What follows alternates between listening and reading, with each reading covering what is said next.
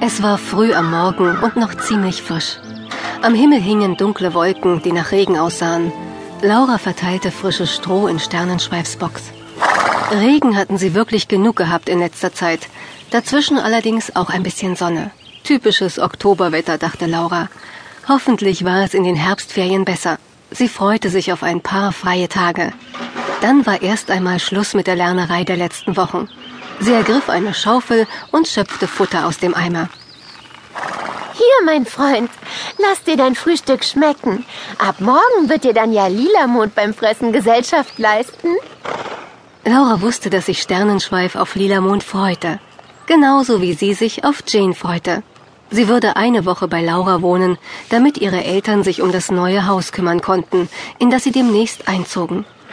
Janes Eltern wurden von der Firma, für die sie arbeiteten, in eine andere Stadt versetzt und deswegen musste die ganze Familie jetzt umziehen.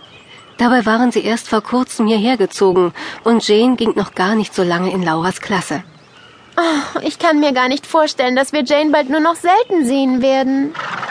Laura wusste, dass er jedes Wort verstand, genauso wie Lilamond jedes Wort von Jane verstand. Hinter den beiden Ponys verbarg sich nämlich ein Geheimnis. Mit Hilfe eines Zauberspruchs verwandelten sie sich in Einhörner. Solange Sternenschweif ein Einhorn war, konnte sich Laura mit ihm unterhalten und sogar mit ihm fliegen. Und das waren nur zwei seiner magischen Fähigkeiten. Nach und nach hatten sie bei ihren aufregenden Abenteuern noch viel mehr Zauberkräfte entdeckt. Zum Glück stehen jetzt erst einmal die Herbstferien vor der Tür. Und da möchte ich mit Jane lauter tolle Sachen unternehmen.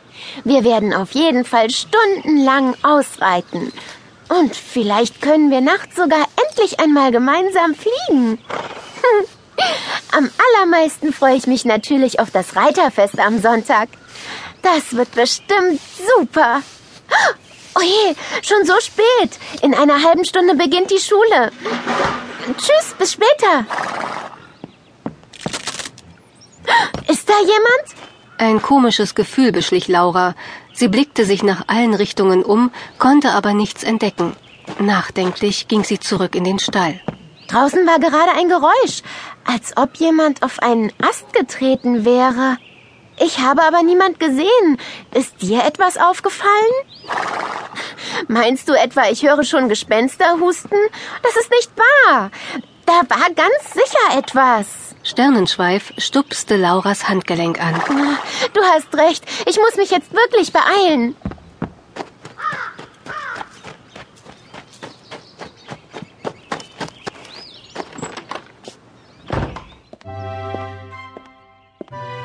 Als sie in die Küche kam, war der Rest der Familie bereits um den großen Tisch versammelt. Du bist ganz schön spät dran. Lauras kleiner Terrier Walter kam ihr schwanzwedelnd entgegen. Sie beugte sich hinunter, um ihn zu streicheln. Der große Berner Sennenhund ihres Bruders Max bewegte sich jedoch keinen Zentimeter vom Tisch weg. Wie immer hoffte er, dass ein Leckerbissen für ihn abfiele. In zehn Minuten müssen wir los. Mrs. Foster gab gerade Sophie ihren Morgenbrei.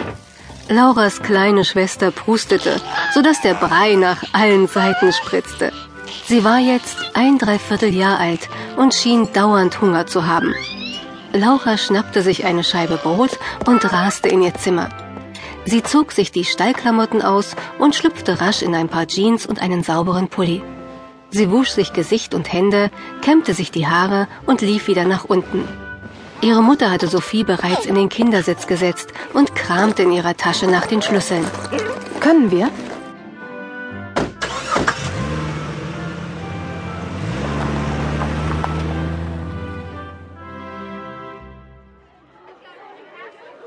Kurze Zeit später verabschiedeten sie sich am Schultor von ihrer Mutter und reihten sich in den Strom der ankommenden Kinder ein.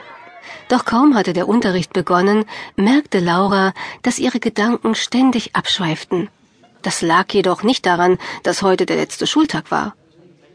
Laura musste immer wieder an Jane denken. Sie war so aufgeregt, dass sie eine Woche Tag und Nacht zusammen sein konnten. Ständig malte sie sich aus, was sie alles unternehmen würden. Laura lief mit den anderen nach draußen. Zusammen mit Mel, Jessica und Jane suchte sie sich eine ruhige Ecke auf dem Pausenhof. Was sagt ihr zu den neuesten Nachrichten? Ich finde, das klingt alles ziemlich beunruhigend. Wovon redet ihr denn? Ja, genau. Ich habe auch keine Ahnung. Habt ihr heute noch keine Zeitung gelesen? Es steht ganz groß auf der ersten Seite. Drittes Pony innerhalb eines Monats vermisst. Gefährliche Ponydiebe am Werk.